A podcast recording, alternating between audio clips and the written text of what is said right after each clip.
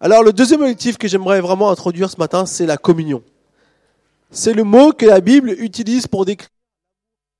Mais comme pour l'adoration, souvent ce mot peut-être est mal compris, le mot communion. Si je vous dis, qu'est-ce que ça représente pour vous la communion dans l'Église? Bah, pour nous, la communion, c'est le temps qu'on va passer à la fin du culte. Hein, c'est un peu là où on peut faire ce qu'on appelle la communion, même la communion fraternelle. Parce qu'on est des frères et des sœurs. Alors, à la fin du culte, qu'est-ce qui se passe? Je vais voir Didier. Je fais Ça va toi? Et Didier me dit Ouais, ouais, ça va. Puis après, on, parle un peu de tout et de rien. Puis après, on fait Bon, ok, à la semaine prochaine, hein que Dieu te bénisse. Ok, à la semaine prochaine, ça m'a fait plaisir d'être en communion avec toi. Mais la réalité, c'est ce qu'on a vraiment été en communion? non. On a eu un petit échange, on a eu peut-être un, une parole d'affection. C'est pas pas négligeable, hein, c'était toujours bien, mais c'est pas une vraie communion. Ce que Dieu veut, c'est bien plus profond que ça. Et derrière, ce qu'il y a derrière le mot communion dans la Bible, c'est bien plus profond que ça. En fait, ce qu'on peut appeler entre guillemets la communion fraternelle, c'est aimer la famille de Dieu. La Bible nous dit dans 1 Jean 4, 21, celui qui aime Dieu aime aussi son frère. Et en, quelque sorte, c'est comme un petit devoir d'aimer les autres. C'est pas une, c'est pas si on est bien, si on est en forme, si on va bien. C'est, c'est, c'est, c'est comme si c'est un, une mission, un commandement que Dieu nous donne, de nous aimer les uns les autres. Et la Bible nous faut des instructions pour faire ça. Parce que c'est pas toujours évident. Et c'est pas toujours peut-être euh, euh facile de pouvoir aller dans cette, dans cette vraie dimension. Bien sûr qu'au fond, on aime mais qu'est-ce que ça veut vraiment dire concrètement? Et c'est ce qu'on va voir aujourd'hui. Paul a écrit cela parce que la Bible nous dit euh, dans le prochain verset qui est donc 1 euh, Timothée 3, 14, 15, Je t'écris cependant tout cela, donc il écrit, Paul écrit à Timothée, afin que tu saches comment on doit se comporter dans la famille de Dieu, c'est-à-dire dans l'église du Dieu vivant. Oui, Paul nous donne ici la clé, c'est que l'église, ça doit être comme une famille. C'est comme une famille. C'est une, notre famille. L'église, ça c'est pas un bâtiment, c'est pas une institution, c'est pas une organisation, c'est pas un club. On vient pas ici comme on va à un club. Mais c'est une famille. Et il y a des gens qui disent, bon, je vais aller à l'église. Comme si l'église c'est un endroit où on peut se rendre. En fait, non. C'est pas correct. L'église n'est pas un endroit où on peut se rendre. L'église, c'est une famille à laquelle on appartient. C'est totalement différent et on fait des réunions de famille dimanche matin. vous êtes conviés tous les dimanches matin à une réunion de famille. Hein de temps en temps, vous faites des réunions de famille avec votre famille, euh, on va dire terrestre, de, vos proches, vos, frères, vos sœurs. Mais nous ici, tous les dimanches, c'est réunion de famille le dimanche matin. Et c'est ça la différence, c'est qu'on appartient. Et à vrai dire, dans la famille de Dieu, on pourrait schématiser ce matin, je vais vous présenter quatre niveaux de communion. Quatre niveaux de communion. Les quatre niveaux de communion, c'est euh, un peu le, comment on peut décrire ce que, vraiment vivre et avoir de l'amour les uns pour les autres. Parce que c'est impossible de remplir les autres objectifs sans vivre cette communion. Vous savez, cet objectif est hyper important parce que sans vivre cet objectif, ça sera impossible de remplir ceux qui vont venir les semaines suivantes. Premièrement, niveau 1, c'est être membre, et on pourrait dire choisir d'appartenir. Être membre, choisir d'appartenir. Ce matin, on n'a pas mis les trous sur les petites feuilles. On a oublié. Donc, je vous propose de souligner être membre, choisir d'appartenir. Comme ça, vous n'allez pas rester au chômage.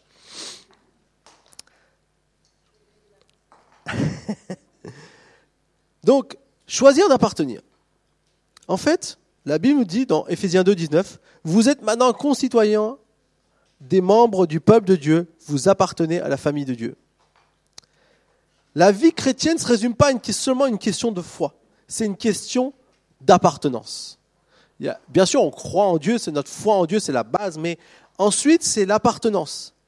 Nous, on appartient et on choisit d'appartenir. C'est surtout ça qui est important. C'est pas on appartient par obligation, mais on l'a choisi.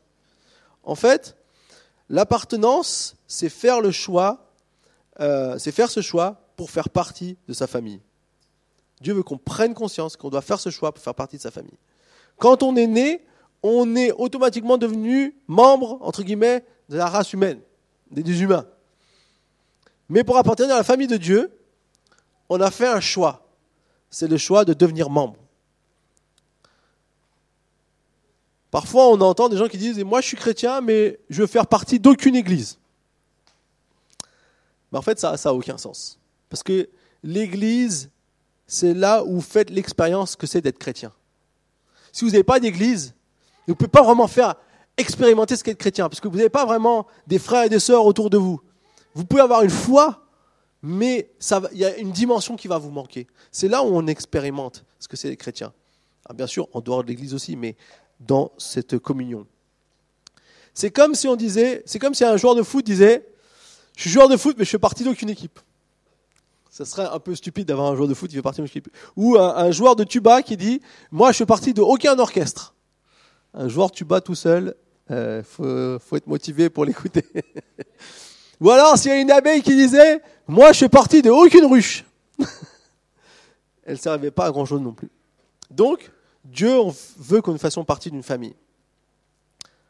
La semaine prochaine, dans le livre 40 jours pour découvrir l'essentiel que Lida nous a introduit tout à l'heure, on va lire ensemble les six raisons pour lesquelles on doit faire partie d'une famille spirituelle. Pourquoi cela satisfait à nos besoins et pourquoi on peut répondre aussi aux besoins des autres. Romains 12, 5 nous dit, nous formons un seul corps en Christ et nous sommes tous membres les uns des autres. En fait, à cause de cette décision qu'on prend, on s'appartient les uns aux autres. Choisir d'appartenir à l'Église, finalement, c'est choisir de s'appartenir les uns aux autres. Ça, c'est important de, comprendre ce niveau-là. Peut-être que le mot membre aujourd'hui euh, a été un, est un peu utilisé comme ça, euh, de manière régulière, être membre de ceci, membre de, euh, de telle association, de telle chose, et que du coup, ça a peut-être perdu un peu le sens. Mais vous savez que le mot membre à l'origine, c'était un mot chrétien. En fait, il trouve son origine dans ces versets. Et on lit donc tout comme la main est membre du corps, c'est à ce point que nous sommes liés les uns aux autres. En gros, on ne peut pas se passer les uns des autres. Parfois, nous, on vit en étant euh, off de l'église ou dans son coin, comme si on pouvait se passer les uns des autres, mais en fait, ce n'est pas le but de Dieu. Ce n'est pas l'objectif de Dieu. Ce n'est pas ce qu'il a pour nos vies. Et justement, c'est hyper important, ce sentiment d'appartenir à l'Église, d'être là les uns pour les autres. Quand nous, on va mal, il y a des gens qui vont penser à nous, et quand d'autres moments, on va aller euh, bien, on va penser à d'autres personnes qui sont mal. Et c'est ça, ce, niveau, cette, et pour ça que quand on est un chrétien qui n'a pas une église attitrée, c'est très difficile de vivre ça. Parce que finalement, on connaît personne, on appelle ça les chrétiens flottants. ah, euh, il y a un super truc dans cette église, je vais y aller cette semaine. Puis la semaine prochaine, je vais aller dans l'autre église, parce que là, il y a un chanteur que j'aime bien qui va venir, donc je vais aller là-bas. Puis après, je vais aller dans cette église. Je peux vous dire, en région parisienne, vous pouvez faire ça. Mais moi, je connais quelqu'un ici dans l'église qui a sa sœur dans une, dans une région où c'est la première église qu'elle a, et à 45 minutes en voiture de chez elle. et il n'y a pratiquement qu'une église à laquelle elle peut aller. Si elle veut dans une église, il faut, faut taper les plus d'une heure ça, ça demande de la motivation. Alors là, du coup, il y a moins de... Des fois, après, peut-être qu'on se retire et on s'isole. Mais la réalité, c'est que Dieu veut que nous puissions faire ça. Par exemple, si on prend l'exemple d'un foie, un foie est attaché à un corps. Vous avez tous un foie, sinon vous ne vivez pas. Donc vous ne pouvez pas vivre sans foie, ça c'est hyper important. Donc euh, prenez-en soin. Doucement sur la bibine. Et puis du coup, euh, et les gâteaux aussi. Et le chocolat. Donc du coup, si on dit, un foie disait, tiens, si mon foie disait, aujourd'hui j'ai envie d'être le foie de quelqu'un d'autre, je vais me enlever de ce corps et je vais aller dans un autre corps. Euh, on sait tous médicalement que très vite ça fonctionnerait pas. Déjà, on arrive miraculeusement des fois à prendre le foie de quelqu'un d'autre, à le mettre dans quelqu'un d'autre, mais il faut moult connexions euh, possible. Je suis pas médecin, mais je sais que c'est c'est pas n'importe qui donner son foie à n'importe qui. Et puis parfois c'est pas sûr que ça marche. Donc imaginez si ça se passait comme ça. Ben, en fait, quand on choisit de papillonner comme ça, eh bien finalement c'est à ça qu'on fait. Et du coup, on, entre guillemets, il y a quelque chose en nous qui meurt, qui, n'est pas ce que Dieu veut dans la, dimension de la communion. On perd cette dimension de communion en fait euh, de ce que Dieu a prévu pour nous. Mais si nous attachons un groupe de croyants, nous déclarons je veux faire partie des activités de cette Église, alors là, on pourra expérimenter des choses. Jésus aime l'Église et nous devons avoir le même genre d'amour. Qu'est-ce que vous diriez si quelqu'un vous dit je t'aime bien mais j'aime pas ton corps? Ce serait pas très sympa, hein, hein? Surtout pas dire ça à un premier rendez-vous. Hein? Qu'est-ce qu'on ressentirait? Eh ben, parfois, quand euh, il y en a des gens qui disent euh, j'aime pas l'Église, c'est comme ça que Dieu Jésus peut se ressentir, peut ressentir, parce que la Bible dit que nous sommes le corps de Christ. Donc, c'est important que nous puissions voir et comprendre qu'il est important de choisir d'appartenir. Alors, il y a un symbole pour ça. Le symbole qui marque le fait qu'on a choisi d'appartenir aussi, donc, à, entre guillemets, à la grande église, qui sont toutes les églises, parce qu'un jour, on sera tous ensemble, même si ça déplairait peut-être à certains. la réalité, c'est qu'un jour, on sera tous ensemble. On ne pourra pas choisir un autre endroit. Il n'y en a qu'un seul. Mais ça sera génial. Et donc le symbole qui, qui représente ça, c'est le baptême. Le baptême, c'est l'image de notre appartenance au corps de Christ. Alors 1 Corinthiens 12, 13 nous dit, en effet, nous avons tous été baptisés par un seul et même esprit pour former un seul corps. C'est de ce seul et même esprit que nous avons tous reçu à boire. En fait, c'est une, c'est une façon officielle de dire je fais partie d'un groupe de croyants et je suis content d'en faire partie. Je pense que la meilleure illustration qu'on pourrait donner, c'est ça.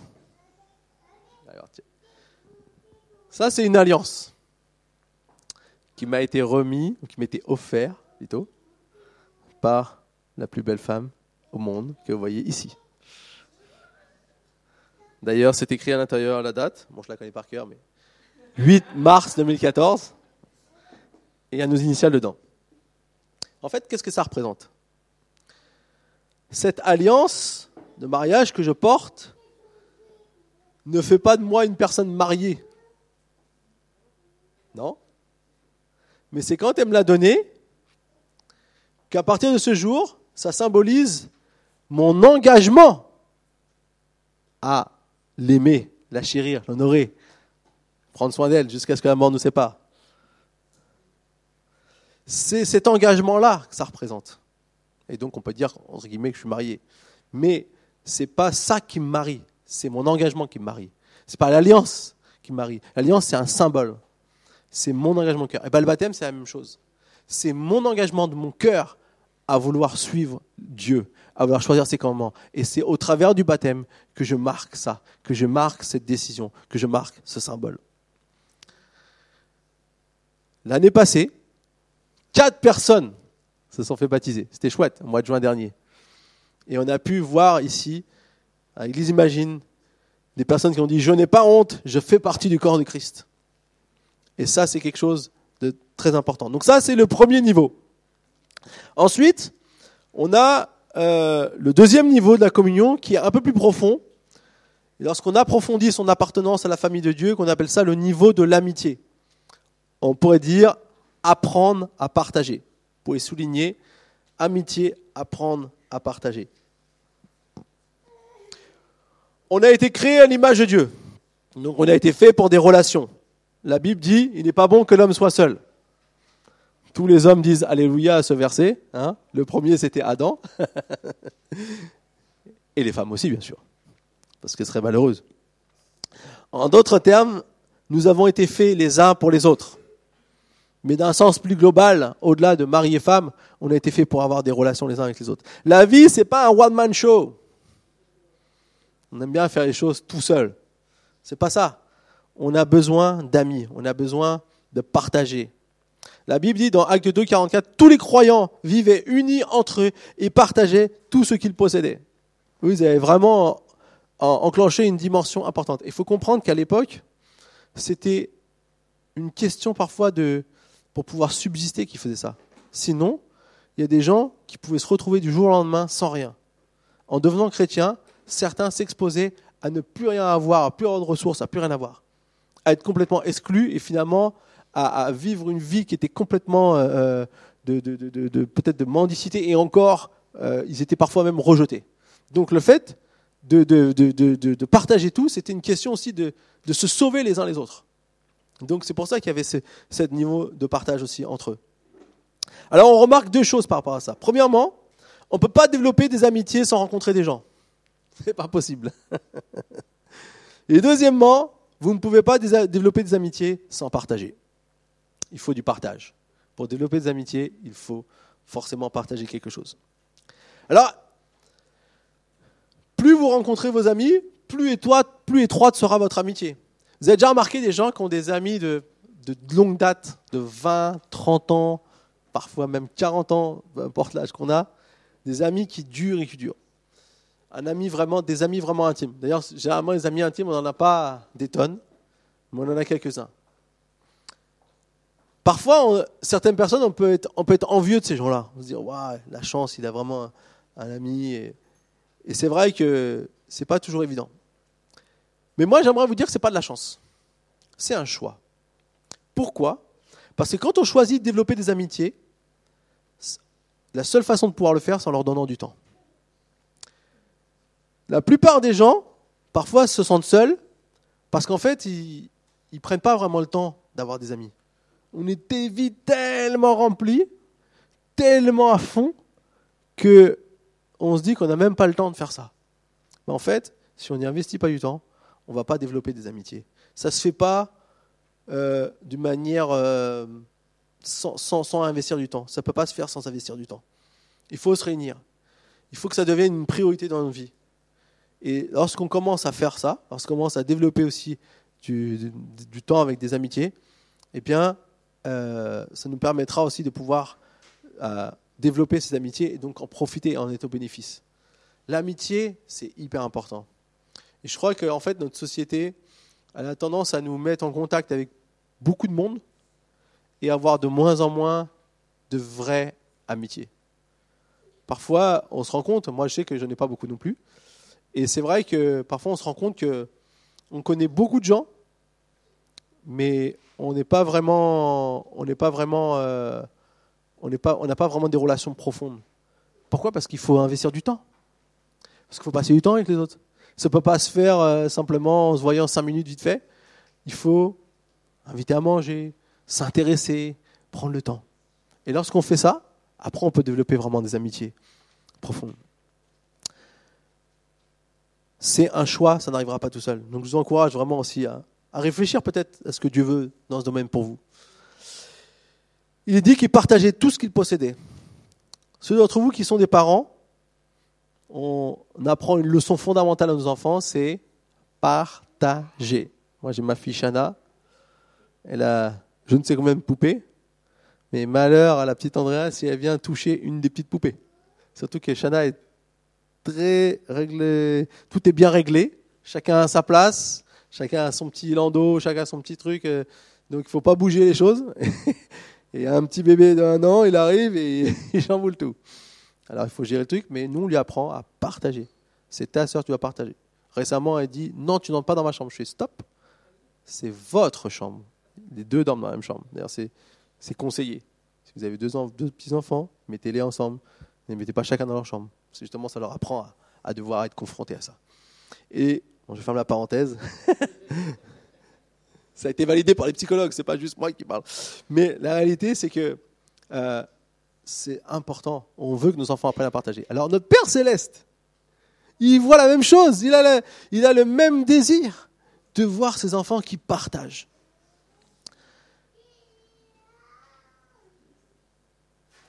Dieu dit, je veux que tu apprennes à partager avec d'autres croyants.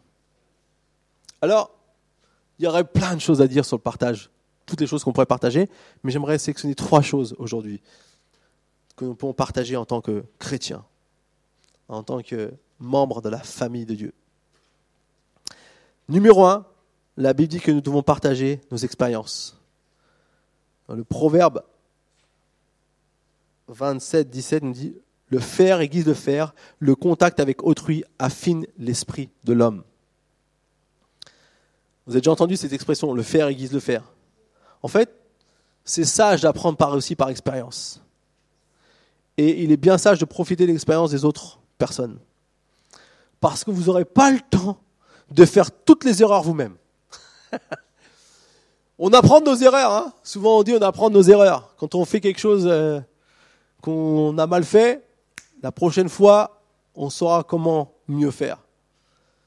Et c'est très bien. Mais si on a aussi l'attention à écouter et à profiter de l'expérience des autres, on va apprendre beaucoup de choses sans devoir faire toutes les erreurs. Et ça, c'est une grâce. Et c'est une grâce qu'on peut aussi avoir dans l'Église. Vous savez, on est tous différents.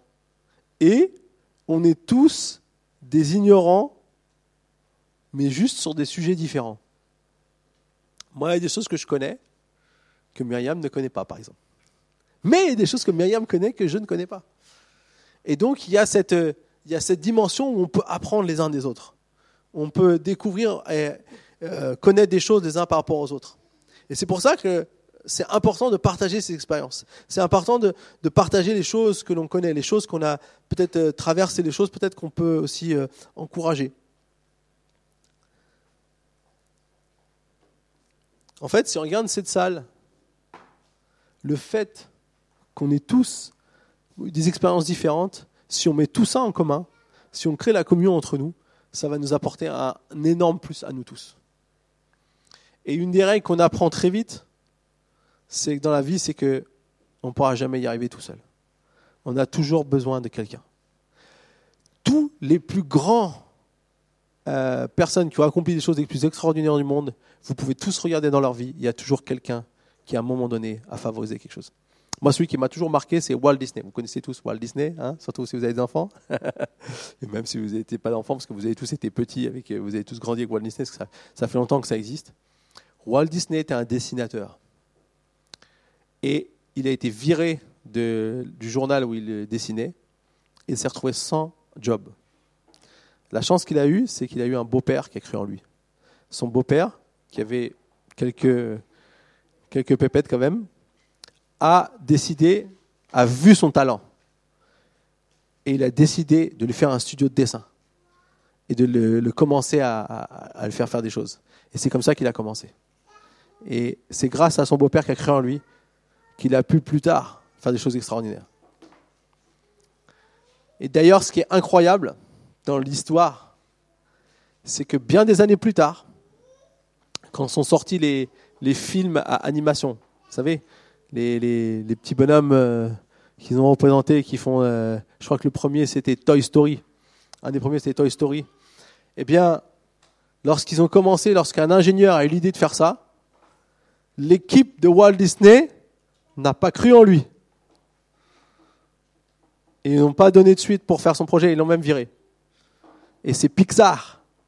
Enfin, c'est une autre société qui a acheté, qui ont créé la, société Pixar, qui a commencé ces, films d'animation. Et aujourd'hui, et quelques années plus tard, Walt Disney a racheté cette société pour des millions et des millions de dollars. Comme quoi, il faut que nous puissions comprendre qu'on a tous besoin les uns des autres. On ne peut pas y arriver tout seul. On ne pourra jamais y arriver tout seul. Donc apprenons les uns des autres. Le numéro 2, la deuxième chose qu'on peut partager, c'est nos maisons. La Bible nous dit dans 1 Pierre 4, 9, exercez l'hospitalité les uns envers les autres sans vous plaindre. Ce midi, vous êtes obligé d'inviter quelqu'un. Je rigole. Je plaisante. Vous pouvez aussi amener les gens au restaurant. Hein. Ils ne seront pas déçus. Hein. Alors, il n'est pas dit ici, s'il y a des très gentilles personnes, exercer l'hospitalité. il est juste dit ici, exercer l'hospitalité. Elle ne doit pas forcément être très gentille, il est juste dit exercer l'hospitalité. Pourquoi Dieu dit-il cela? Parce qu'il veut qu'on puisse partager nos maisons. Il veut surtout qu'on puisse être en communion les uns avec les autres de manière plus approfondie. Vous savez, quand on ouvre sa maison, quand on se retrouve un plus petit groupe, parce que dans une maison, on ne se retrouvera pas à 50. à moins d'avoir une très très grande maison. Ça peut... c'est possible parfois. Pour, euh, mais la, plupart du temps, on se retrouve dans un petit groupe. Et c'est tout le but des Connect Group aussi. En fait, l'idée, c'est de pouvoir justement plus connaître les uns les autres, plus apprendre à se connaître et expérimenter euh, cette communion comme Dieu veut. Quand on est dans un grand groupe comme ici, on peut adorer ensemble, on peut célébrer ensemble, on peut apprendre ensemble, mais on n'a pas vraiment une communion. Vous savez, des, échanges, des, partages, des, prières les uns pour les autres, vraiment euh, personnels, où on a pu partager tout ça. Et du coup, ça, ça se fait dans les maisons. Et c'est pour ça que ouvrir sa maison, ou aller dans une maison qui est ouverte, parce que c'est aussi génial de pouvoir trouver une maison, des maisons ouvertes et pouvoir aller, parce que si on ouvrait tous notre maison, on, on serait tout seul. Donc c'est aussi le but d'avoir un échange. Eh bien, c'est là qu'on apprend vraiment à connaître les gens. Dans les 300 premières années du christianisme, on se réunissait quasi que dans les maisons. Ils allaient des fois au temple pour prier, mais quand le temple a été détruit, 60 euh, ans après euh, la, venue de, la naissance de Jésus-Christ, peut-être 30-35 ans après la mort de Jésus-Christ, le temple a été détruit. Les Romains ont essayé de ont dispersé tous les Juifs. Et, euh, et, donc du coup, les, les chrétiens se réunissaient que dans les maisons. Vous savez que ça a été l'époque où la croissance de l'Église a été la plus grande. Pourquoi? Parce qu'il y a la communion. Parce qu'il y avait vraiment une communion. Et parfois même, on devait se cacher. Et je peux vous garantir, ah, et Feng, il est parti. On a Feng qui est venu, peut-être vous l'avez déjà vu, ces, derniers, dimanches, comme il apprend le français toute la semaine, il travaille le week-end. Donc il, doit partir vers 10h20. Mais il est là à 9h30.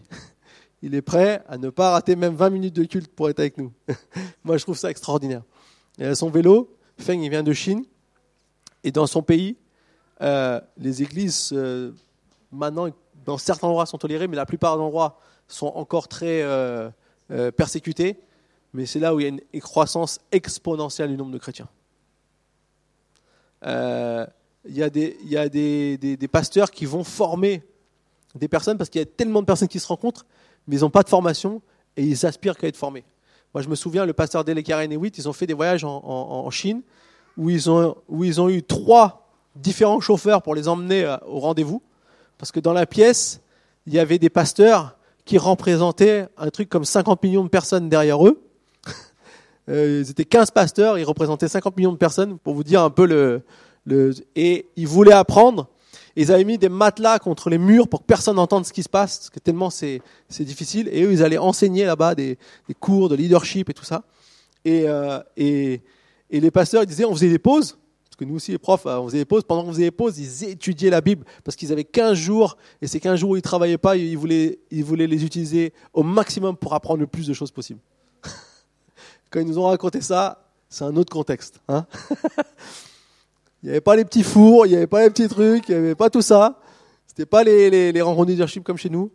Mais Dieu agit. Et Dieu agit aussi dans ces endroits-là, où beaucoup de personnes se convertissent. Alors, c'est pour ça que c'est important faire partie d'un Connect Group. C'est pas juste parce qu'on a envie de faire ça, parce qu'on veut forcer les gens à faire ça. C'est tout, à, tout le monde est toujours libre. On Dieu avec Dieu, on est libre. Donc ici à l'Église, on est libre. Mais ça a tellement une valeur ajoutée. Ça va tellement vous faire du bien qu'on ne voudrait surtout pas que vous manquiez ça.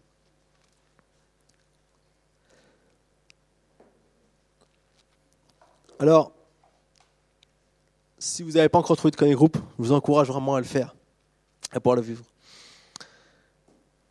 Ce matin, j'aimerais demander qui, justement, enfin déjà dans un, un groupe, qui c'est qui, qui participe dans un groupe? Levez la main, pour qu'on puisse vous voir. Super. C'est génial, mais on sait une chose, c'est que parfois, on va pas dans un groupe parce que ça peut faire peur. Je ne sais pas si vous avez pas déjà pas osé aller dans un endroit où au début on connaît personne. Peut-être les gens se connaissent, nous on connaît personne. Peut-être on se sent pas forcément à l'aise de participer. Et donc, euh, j'aimerais vous dire, c'est normal que la première fois qu'on va quelque part où on rencontre que des gens qu'on ne connaît pas, ça peut être un petit peu intimidant. Mais la réalité, c'est que ça va être tellement bon pour vous, une fois que vous aurez appris à les connaître, ça va se passer dans la joie et la bonne humeur, parce que ça, c'est, ce qui caractérise nos connect groupes, j'en suis sûr. Eh bien, on pourra vraiment euh, bénir aussi. Et je veux vraiment aussi ce matin remercier tous ceux qui ont ouvert leur maison et euh, qui, justement crois aussi d'exercer cette hospitalité parce que ça va être une bénédiction aussi pour toute l'Église. Alors, la troisième chose que j'aimerais partager, dans toujours euh, apprendre à partager euh, le niveau de l'amitié, le niveau 2, c'est la Bible nous dit que nous devons partager nos problèmes. Nous ne sommes pas supposés affronter nos problèmes tout seuls. La Bible dit que de porter les charges les uns les autres. C'est ce que nous dit exactement le verset qu'on peut trouver dans Galates 6.2. Porter les charges les uns des autres. Alors porter les charges, c'est pas seulement que des choses, on pourrait dire, négatives, mais vous savez que quand vous partagez une joie, elle est doublée. Quand vous partagez une joie, elle est doublée. Et quand vous partagez un problème, il est réduit de moitié. parce que vous êtes deux à porter. Quand vous partagez une joie, elle est doublée, parce que vous êtes deux à vous réjouir. Et quand vous partagez un problème, il est réduit de moitié, parce que vous êtes deux à aussi euh, vraiment porter cette charge. Et c'est ce vraiment ce que le, but qu'on peut avoir dans la Bible. La Bible dit pleurez avec ceux qui pleurent et réjouis-toi avec ceux qui se réjouissent. Dans un collègue groupe, parfois vous serez mort de rire et parfois vous allez tous pleurer. Ça dépend de ce qui s'est passé dans la semaine. Ça dépend de peut-être euh, ce qui s'est passé pour quelqu'un qui nous touche, qui nous brise, et on a envie de s'associer à, sa souffrance, ou au contraire à la joie de ce qui s'est passé pour quelqu'un. C'est ça la vie en communion les uns avec les autres. Et Dieu, surtout, vous n'êtes pas là pour régler les problèmes. Ça, c'est pas notre job. On n'est pas là pour essayer de trouver la solution du problème de mon frère ou ma soeur. On est là pour être avec lui, pour qu'il ne soit pas tout seul, pour l'écouter, pour pouvoir entendre, pour pouvoir se dire, tu sais, moi aussi j'ai vécu ça, je comprends ce que tu, je comprends ce que tu vis, je suis avec toi, on est avec toi. De l'appeler pour savoir comment il va, de pouvoir euh, prendre le temps de vivre les uns avec les autres. Et je vais vous dire, c'est ça qui fait toute la différence. C'est pour ça que, vous savez, le verset, on connaît le verset dans Hébreu 10, 25 qui dit N'abandonnons pas nos assemblées comme certains ont pris l'habitude de le faire. Au contraire, encourageons-nous mutuellement. En fait, le, but d'un collègue groupe, c'est de s'encourager mutuellement. S'il y a un but, c'est ça. C'est dit, il est dit dans ce verset de ne pas abandonner de ne pas perdre, on pourrait dire, l'habitude. C'est vrai que parfois on peut abandonner, ça veut dire se retirer, mais c'est aussi peut-être perdre l'habitude de s'encourager. Qu'on ne perd jamais cette habitude euh, de pouvoir, euh, de ce qu'on a commencé dans ces 40 premiers jours, de pouvoir dire je veux prendre du temps les uns avec les autres. J'aimerais vous lire un email typique d'une personne qui vient de commencer à participer à un Connect Group. C'est une, personne qui a, qui a, écrit au pasteur de cette église. Cher pasteur, je sais que vous allez dire, je te l'avais dit. Je vais donc prendre les devants et le dire en premier. C'est quelqu'un qui doit bien connaître son pasteur. Je visite votre église depuis des années et j'ai entendu de nombreux messages sur l'importance de participer à un petit groupe. Je ne sais pas si c'était de la paresse ou de la peur ou d'être trop occupé, mais je n'ai jamais joint aucun groupe jusqu'à ce que je se vienne les 40 jours pour découvrir l'essentiel.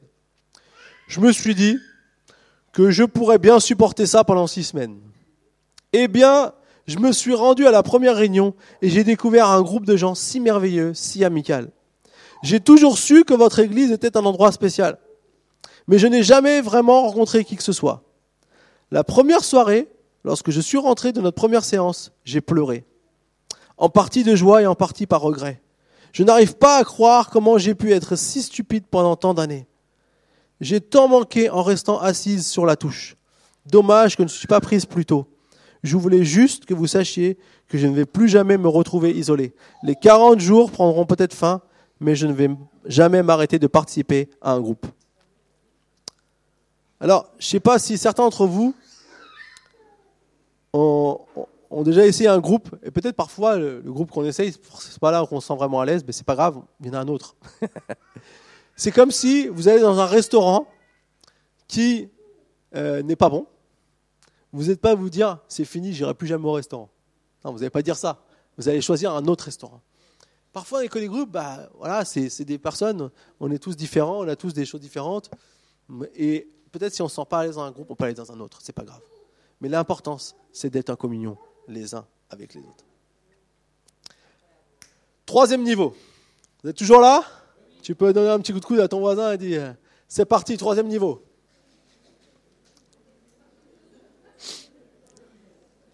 Ça va aller plus vite que les deux premiers, je vous rassure. Je vois certains qui s'inquiètent pour le, déjeuner de ce midi, surtout que. Le troisième niveau, c'est le partenariat. Le partenariat, c'est faire sa part. Comprendre que nous avons à apporter notre contribution. La famille de Dieu a besoin de toi. La famille de Dieu, c'est toi, donc on a besoin de ta part, de ta contribution. Vous savez, Dieu ne vous a pas amené à l'église Imagine pour que vous asseyez et que vous trempiez dans une sorte de jacuzzi spirituel. Est-ce que vous avez eu cette vision du jacuzzi Le jacuzzi spirituel, où on vient, on profite, on est là, tout, tout va pour le mieux. Il y a le petit gars qui vous amène un petit, euh, un petit thé au cas où vous avez envie. Ta, ta, ta, Je sais pas si vous avez été dans ces ambiances-là. C'est pas ça, désolé. c'est encore mieux, c'est encore mieux. Il vous a amené ici pour servir. Il veut changer votre vie. Et comme dans toute famille, il existe des responsabilités familiales. Aïe. Dans une famille, les tâches sont réparties. Il y en a qui s'occupent de ça, d'autres qui s'occupent de ça, d'autres qui s'occupent de ça. Et eh bien c'est pareil dans la famille de Dieu. Chacun d'entre nous, on a une part à faire. Et ce qui est bien, c'est que Dieu a mis en nous une capacité pour faire quelque chose et qui va faire du bien à tous les autres. La Bible est remplie du fait que nous devons collaborer pour accomplir cette œuvre. Dans le Nouveau Testament, 58 fois on retrouve l'expression les uns les autres ou les uns pour les autres. 58 fois. On doit se servir les uns les autres. En fait, c'est ça l'amour en action c'est quand on fait sa part, quand on, accomplit ce que Dieu veut qu'on puisse accomplir. 1 Corinthiens 3.9 nous dit, car nous travaillons ensemble au service de Dieu. Ensemble, c'est important. Vous savez, Paul a écrit à certaines personnes et a dit, quand il disait nous travaillons ensemble à répandre partout la bonne nouvelle de Christ, en grec, la langue dans laquelle le Nouveau Testament a été écrit, le mot communion se traduit souvent par partenariat. Le mot communion, ça veut dire partenariat. Ces deux mots sont proches. Est-ce que vous avez déjà eu envie de faire partie d'une grande équipe? Qui accomplit quelque chose de, grandiose, on va dire. Waouh Par exemple, si on est sportif, on aimerait tous un jour faire partie de l'équipe qui va à la Coupe du Monde. On a des basketteuses chez nous, je suis sûr qu'elles aimeraient tous faire partie de l'équipe de France. faire partie de l'équipe de France, ça serait, serait top. Même déjà l'équipe régionale. Déjà ça, ça peut être, euh, ça peut être un peu une, marque. Ou peut-être est-ce que vous avez déjà eu imaginé faire partie d'une grande société qui fait partie du CAC 40 Je ne sais pas si vous avez entendu ce mot CAC 40, les 40 entreprises les mieux cotées en France. Est-ce que vous avez déjà envie de faire partie de, ces grandes sociétés ou de, ces partenaires? Voilà, on aimerait tous être euh, un truc comme ça. Bah, je vais vous dire, la meilleure équipe que vous jamais faire partie, c'est l'Église. Parce qu'elle va durer pour toute l'éternité. Donc, euh, savez, les équipes euh, sportives, elles passent. Et parfois, les vieux sportifs, on ne sait plus qui c'est. Il y a des fois, on, voit des vieux sportifs, on les, les filme, mais tous les jeunes, ils ne savent plus qui c'est parce qu'ils sont focalisés sur les, sportifs du moment. Et les grandes sociétés du CAC 40, eh ben, même si elles, accomplissent beaucoup de choses, elles n'accompliront jamais plus de choses que l'Église qui a fait partie du plan de l'univers. Je ne sais pas si vous avez, euh, il y en a, ils ont des entreprises globales le monde entier. Wow, reach the world, yeah. Et nous, c'est l'univers, c'est un, cran au-dessus. Eh bien, c'est pour ça que c'est important de faire partie de l'Église et de ce que Dieu veut pour nous. Et que chacun puisse trouver sa place dans l'Église. Et la Bible dit que nous avons tous une place. Éphésiens 4,16 nous dit Le corps forme un tout solide. C'est l'œuvre de Dieu. C'est lui qui a fait ça bien uni par toutes les articulations dont il est pourvu. Ainsi, lorsque chaque partie fonctionne comme elle doit, le corps entier grandit et se développe par l'amour. Ça, c'est la manière dont Dieu voit euh, les choses. C'est que chacun fait sa part et donc les choses grandissent. Donc lorsque tu agis, lorsque tu fais partie de, la part, lorsque on dit chaque partie du corps, ça représente nous et ça représente euh, nous tous. Donc quand chacun fait sa part, eh bien le corps grandit le corps avance. Tout ça, bien sûr, dans le lien de l'amour. Je ne sais pas si vous vous souvenez, j'aimerais vous rappeler des beaux souvenirs ce matin. Je ne sais pas si vous vous souvenez de ce qui s'est passé le 15 juillet dernier. La France a été championne du monde. pour certains, ce n'est peut-être pas des beaux souvenirs, ils en avaient marre, ils foutent à la télé, ils en ont marre. Donc il s'est dit vivement que ça finisse. Mais pour d'autres, c'est peut-être des beaux souvenirs. Vous savez ce qui est intéressant? Il y a eu beaucoup de débats, moi qui suis un peu tout ça. Il y a eu beaucoup de débats sur. Euh, j'ai même le, un pasteur de Lima, un jeune pasteur de Lima qui m'a appelé pour me féliciter. il suit aussi la Coupe du Monde, mais il m'a dit franchement, vous n'aviez pas le meilleur jeu des équipes de la Coupe du Monde. Donc, il y avait le débat, la France a gagné, mais c'est pas eux qui ont le mieux joué. Mais nous, on dit, on s'en fout, on a gagné. c'est toujours ça dit quand on gagne. Quand on perd, on, dit comme les autres, ah, c'est pas vraiment un beau jeu, hein, mais quand on gagne, c'est on a gagné. Mais d'un côté, j'ai réfléchi, je me suis dit quand même, c'est vrai que c'est vrai qu'on n'a pas le meilleur jeu, mais il y a une chose que je pense qu'on avait plus que les autres et qui, je pense, a fait la différence. C'est la solidarité et la générosité et l'enthousiasme qu'il y avait dans cette équipe. Je ne sais pas si vous avez vu le petit, euh, le petit film qui a passé sur justement tout ce qui était à l'intérieur. Et je me souviens d'un moment crucial, après le premier match, où ça n'avait vraiment pas été terrible. On avait gagné euh, juste, juste contre les Australiens, qui avaient été pour très valeureux. Et le coach, il a fait une séance vidéo. Il a mis tous ces gars là, tous ces, tous ces champions, tous ces, tous ces forts là. Il a dit voilà, il a pris les statistiques. Il a montré que les statistiques des Australiens étaient bien au-dessus des statistiques des Français. Et il a dit si on change pas ça, si on travaille pas les uns pour les autres, si on n'est pas en train de, se donner les uns pour les autres, si on n'est pas prêt à mourir sur le terrain, des fois on dit mourir sur le terrain. Alors c'est un bien grand mot, hein, mourir sur le terrain. Mais si on fait pas ça, on n'arrivera pas, pas plus loin. Et il a même pris quelques têtes d'affiche euh, en disant regarde, toi qui es censé être le plus rapide, c'est toi qui as le couru le moins les, courses à haute intensité. Et il y a un gars qui, Paul Pogba, qui, qui, dit ouais coach, il essaie de trouver des excuses. Et il dit écoute, peut-être que vous n'avez pas compris ce que ça voulait vraiment dire de, de, fonctionner dans une Coupe du Monde. Et peut-être que nous aussi, on a mal fait les choses. Et c'est inclus dedans. Et vous savez, quand il a utilisé ce mot nous, je crois que pour moi, ça a été comme euh, même le coach qui reproche quelque chose à ses joueurs, il se dit, mais peut-être que nous, en tant que staff, on ne vous a pas assez bien préparé aussi pour ce. Du coup, ça a changé la face de l'équipe. On sait que ça a été une référence et que derrière, même s'ils n'ont pas eu le meilleur jeu, ils sont tous courus les uns pour les autres. Et finalement, ils ont réussi à gravir tous les échelons. Et je me dire, c'est une des valeurs les plus importantes que nous devons comprendre aussi dans l'Église. C'est d'être là les uns pour les autres. C'est la solidarité, la générosité. C'est ça qui fait la différence. On peut peut-être avoir des bons talents, mais si on ne les met pas au service des autres, si on ne met pas les choses que Dieu nous a données au service des autres, ça ne restera pas quelque chose qui pourra être transmis, qui pourra accomplir de grandes choses. Alors je vous encourage à coopérer ensemble pour Dieu. Et vous savez, l'attitude qu'on doit avoir pour ça, c'est de tout faire comme si c'était pour Jésus-Christ. Quand je fais tout comme si c'était pour Jésus-Christ, j'ai accompli de grandes choses. Et c'est ce que nous dit aussi euh, la Bible. Et vous savez, Mère Teresa, un jour on lui a posé cette question celle qui s'est occupée des, pauvres en Inde. On lui a dit, mais comment vous pouvez supporter de voir tous les jours tous ces morts et ces malades? Parce qu'elle sauvait beaucoup de vies, mais il y en a beaucoup dont elle ne pouvait pas sauver, parce qu'ils étaient dans un état tellement difficile. Et sa réponse fut, chaque personne à laquelle je donne un bain, chaque personne que je bande, j'imagine voir la figure de Jésus et je le fais pour lui. vous savez, il y a un verset qui dit ça.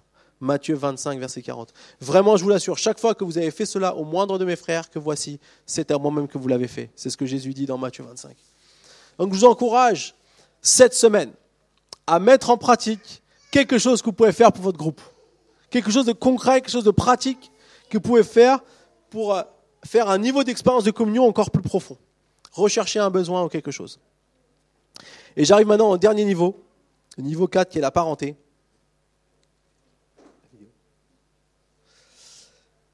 Le niveau le plus profond de communion dans la famille de Dieu, c'est ce que j'appelle la parenté.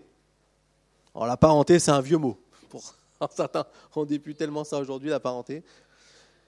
C'est un vieux terme, mais il veut dire les relations les plus proches. Ça veut dire que votre famille la plus proche, par exemple quand, on a un accident, si on vous dit on va, on va appeler votre famille, on ne va pas appeler tante Simone on va appeler votre relation la plus proche. Et pour dire, voilà, il y a un accident, il y a quelque chose, pour que la personne puisse venir. Cette parenté, eh bien, c'est, c'est de pouvoir aimer les croyants comme notre propre famille. Le niveau, le quatrième niveau de communion que Dieu va avoir, c'est qu'on puisse s'aimer comme si on était de la même famille, du même sang. Et traiter et aimer les croyants comme sa famille. La Bible nous dit dans Acte 2, 42, il persévérait dans la communion fraternelle. La communion fraternelle, c'est quoi? C'était se soutenir comme si on était la même famille. Je sais que parfois, dans, certains pays, eh bien, on est parfois exclu de sa famille. Donc, on, on est quasiment obligé de retrouver une famille si on n'en a plus de famille. Et c'est là que peut-être qu'on partage un peu plus de communion. Mais nous aussi, on doit comprendre ce niveau-là. Et peut-être que ça nous fait du bien aussi de nous rappeler ces choses. Vous n'êtes pas seulement une famille. Dieu dit que vous n'êtes pas seulement comme une famille, mais nous sommes une famille. Romains 12, 10 nous dit Par amour fraternel, soyez pleins d'affection les uns pour les autres. Par honneur, usez de prévenance réciproque. Le mot aussi qui, est souvent traduit par le mot communion, par lequel il est souvent traduit aussi, c'est le mot koinonia. C'est le mot grec qui exprime ça. Et vous savez ce que ça veut dire? Une racine commune. En fait, la racine commune, c'est être dévoués les uns pour les autres comme on l'est pour Jésus-Christ. C'est être aussi engagés les uns vers les autres comme nous le sommes en fait pour Jésus-Christ. C'est ça, euh, la, la. Et vous savez, on connaît tous Jean 3,16. Vous connaissez Jean 3,16 Ça, Souvent, c'est un verset, le premier verset qu'on apprend à l'école du dimanche, car Dieu a tant aimé le monde qu'il a donné son Fils unique, afin que quiconque croit en lui ne périsse pas, mais qu'il ait la vie éternelle. Mais ce qui est bien, c'est aussi 1 Jean 3,16. Parce que Jean 3,16, c'est l'évangile, et 1 Jean 3,16, c'est les lettres que Jean a écrites plus tard. Et il nous a dit dans 1 Jean 3,16, nous avons connu l'amour en ce qu'il a donné sa vie pour nous. Nous aussi, nous devons donner notre vie pour les frères. C'est le genre d'amour que Jésus a eu pour nous. Il est mort pour nous. Et en fait, c'est ce qu'il nous demande. Alors, c'est quand même un haut niveau de dire je suis prêt à donner ma vie pour toi. Nous ici, peut-être qu'on ne sera jamais vraiment exposé à ce genre de choses, on va dire, dans le fait d'être chrétien, de devoir donner notre vie pour un frère. Mais dans d'autres pays, ça existe. Dans d'autres pays, euh, il y, a des- y a des gens qui donnent leur vie parfois pour des frères. Parce que c'est des vies où, c'est des, des- des pays pardon, où euh, la, la religion chrétienne n'est pas tolérée. Vous savez, il y a plein de pays qui sont persécutés au monde où le fait d'être chrétien, ça représente une menace. On dit que l'année dernière, ou pratiquement chaque année, 10 millions de chrétiens meurent juste à cause de leur foi. En général, dans des pays communistes ou islamiques, juste parce qu'ils sont chrétiens. Et donc, ce verset-là a une autre dimension pour ces gens-là. C'est de pouvoir euh, euh, donner leur vie les uns pour les autres. Alors en, en France, on n'est pas persécuté. Mais peut-être qu'on peut grandir dans notre façon d'avoir une communion les uns avec les autres. Comment pouvons-nous pouvons y prendre? Comment on pouvait atteindre un niveau plus profond? Eh bien, en soutenant les autres croyants quand ils vont pas bien, quand ils sont dans les phases de crise. On a tous des moments où on va pas bien, des moments où c'est dur. Et c'est là qu'on a besoin de se, se soutenir les uns les autres. Alors je vous propose de regarder une petite vidéo. Alors je vais vous faire la traduction en live parce que ça a bugué un peu avec le truc des sous-titres. Je vais vous faire la traduction en live et c'est un, un- justement quelqu'un qui parle justement de sa force d'avoir eu un connaît groupe. Quand on m'a annoncé que j'avais le um, cancer, and then it was stage C'était le stade 4 breast du cancer du sein, the avait atteint on mon foie et les os d'un côté de mon corps. J'étais through all the dévasté. ups and downs, my small group Dans was tous les hauts et bas de mon, I mon could connaît feel groupe a toujours été là. prayers. I could feel uh, it gave me peace and Je joy. sentais leurs prières, je sentais were qui me donnait la paix et la joie. When we heard, because we love Je her crois que nous étions tous dévastés quand nous avons entendu cette nouvelle, And um, parce que nous l'aimions it just, tellement. it just didn't seem fair. It Et ça didn't semblait seem tellement fair. injuste, tellement injuste. Vous savez qu'un grand nombre de ces merveilleuses personnes de mon connaît groupe sont venues à l'hôpital à l'extérieur de l'unité des soins intensifs pour could feel prier. Je sentais leurs prières. Je pouvais les sentir. Je sentais and Dieu a qui me donnait une paix, une joie et le soutien. Je pouvais le ressentir. Je ne sais pas comment une personne peut faire ça face à la vie sans le soutien des, personnes, des autres. support Le groupe est le meilleur moyen de others. recevoir. Au moment où le diagnostic du cancer the de was nous a été out donné, of, of Gian's diagnosis, the small group um, le connaît groupe appelait, would call or come by passer la voir en whatever disant si tu as besoin de quoi que ce soit, whatever we can bring, nous whatever pouvons we can t'amener quelque do. chose ou faire quelque chose call. simplement. That kind of Appelle-nous. relationship is It's like having Ce genre de relation, lots of brothers, comme tens avoir of des dizaines de frères et sœurs for you qui and prient pour toi et veillent you. sur toi. That means so much to me. Et ça représente It- tellement pour uh, moi. C'est comme ça que Dieu nous donne la paix au travers de relations avec d'autres personnes. Amen. Désolé pour cette petite traduction. Euh, en fait, juste pour que vous, vous puissiez voir la vidéo pour montrer vraiment le, le témoignage qu'il y a ici. Ça, c'est le but aussi de ce que Dieu veut dans cette communion, et notamment dans ce que nous faisons avec nos connets groupes. La chose la plus importante dans la vie, c'est aimer Dieu et apprendre les uns des autres.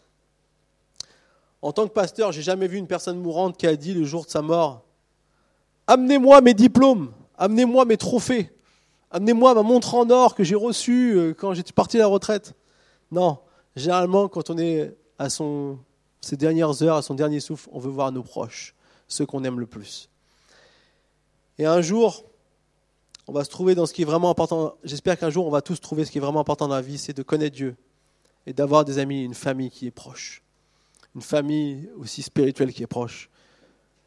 Finalement, on fait beaucoup de choses dans la vie, où on passe beaucoup de temps à investir dans des choses pour réussir, des, actions, des choses. Et c'est vrai que souvent, on veut trouver notre gain là-dedans, mais notre plus grande, notre plus grande chance, c'est de pouvoir avoir des relations avec des personnes, les aimer, partager l'amour et connecter, avoir une communion les uns avec les autres.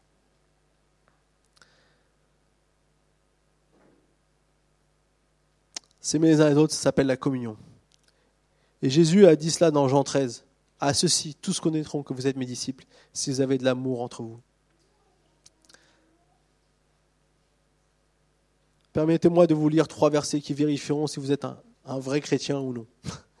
Et 1 Jean 3,10 Quiconque ne pratique pas la justice n'est pas de Dieu, non plus de celui qui n'aime pas son frère.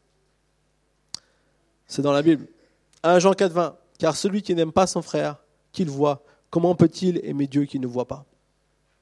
Et 1 Jean 3,14 Nous savons que nous sommes passés par la mort, de la mort à la vie, parce que nous aimons les frères. C'est la preuve. En fait, le plus grand privilège qui nous sera jamais offert, c'est de faire partie de la famille de Dieu. C'est ce que Dieu a fait lorsqu'il nous a vraiment appelés aussi pour lui. Et en conclusion, j'aimerais vous dire que, en tant que pasteur, depuis quelques années, on, se rend compte que parfois on n'a pas vraiment réalisé encore toute la dimension de ce que ça veut dire s'aimer. Et pour beaucoup de gens, le seul amour qu'ils savent faire, en fait, c'est juste euh, l'amour sexuel, l'amour romantique. Ils connaissent aucune autre forme d'amour. Donc, en tant qu'Église, on est là pour euh, manifester aussi vraiment cet amour, cet amour euh, puissant, cet amour qui, peut tout changer, cet amour qui peut amener des personnes vraiment à être, à découvrir une autre dimension dans l'amour. Moi, je me rappelle quand je quand j'étais au travail euh, un jour, euh, je travaillais à EDF et euh, il y a un gars qui m'a dit mais Pascal, pourquoi tu es si gentil? Il me dit. Alors moi, je ne me sentais pas du tout être le plus gentil, hein, je vous rassure, mais je sais pas, il m'a dit mais pourquoi pourquoi es un mec bien comme ça? Je sais pas. En fait, finalement, au premier abord, on n'a pas vraiment de réponse à ça. Mais si, je sais. C'est parce que j'ai l'amour de Dieu en moi. Et loin de moi d'avoir euh, plus d'honneur que d'autres ou quoi que ce soit. Mais si vraiment on est, en connexion avec cet amour de Dieu, on va être capable de pouvoir aimer les autres. Et les autres vont le, ressentir. Et j'aimerais que ça soit vraiment notre, entre guillemets, notre, que notre Église soit connue pour ça. Des gens qui s'aiment. Alors bien sûr, on peut toujours progresser. Et nous aussi, on a besoin de progresser. Et moi, le premier, j'ai besoin de progresser encore. Mais que ce soit vraiment l'objectif de notre vie. De pouvoir vraiment être en communion et de s'aimer les uns les autres. Est-ce qu'on peut prier ensemble maintenant? Seigneur, merci pour, euh, pour ce qu'on a appris ce matin. Et Seigneur, même si parfois on connaissait des choses, on, connaît on sait qu'on doit s'aimer et tout ça, et c'est des vérités parfois qu'on a, qu'on a enregistrées. Mais Seigneur, tu veux vraiment qu'on puisse euh, les manifester, les mettre en pratique. Et Seigneur, on sait que c'est là que c'est le plus difficile. Parce qu'il y a peut-être des choses en nous qui doivent aussi euh, laisser la place à l'amour que tu veux y mettre. Et je te prie que tu nous aides tous, là où on est, Seigneur, dans les différents groupes dont on fait partie, Vraiment que tu puisses nous aider vraiment à, manifester ton amour. Et je prie pour tous ceux aussi qui peut-être n'ont pas encore euh, découvert euh, l'avantage de faire partie d'un Connect Group. Je te prie vraiment que tu puisses les aider à trouver aussi un endroit où ils peuvent se retrouver, où, peuvent, où ça leur va, où ils peuvent être euh, bien, Seigneur, où ils peuvent aussi vraiment euh, être entourés par d'autres personnes. Et je veux te prier, Seigneur mon Dieu, vraiment que, ta grâce et ta paix nous conduisent encore cette semaine. Merci pour tout ce qu'on va pouvoir mettre en pratique, ce que tu vas peut-être nous dire à, notre, à- à nous-mêmes, Seigneur, par ton Saint-Esprit, nous rappeler les choses qu'on peut faire. Et merci parce que c'est dans toutes les petites choses qu'on peut faire qu'on va voir l'amour aussi grandir entre nous, les uns pour les autres. Seigneur, donne-nous vraiment cet amour. Nous avons besoin de toi, mais nous savons qu'avec toi, nous pouvons le faire, Seigneur. Amen. Amen. Que Dieu vous bénisse. Bon dimanche à tous.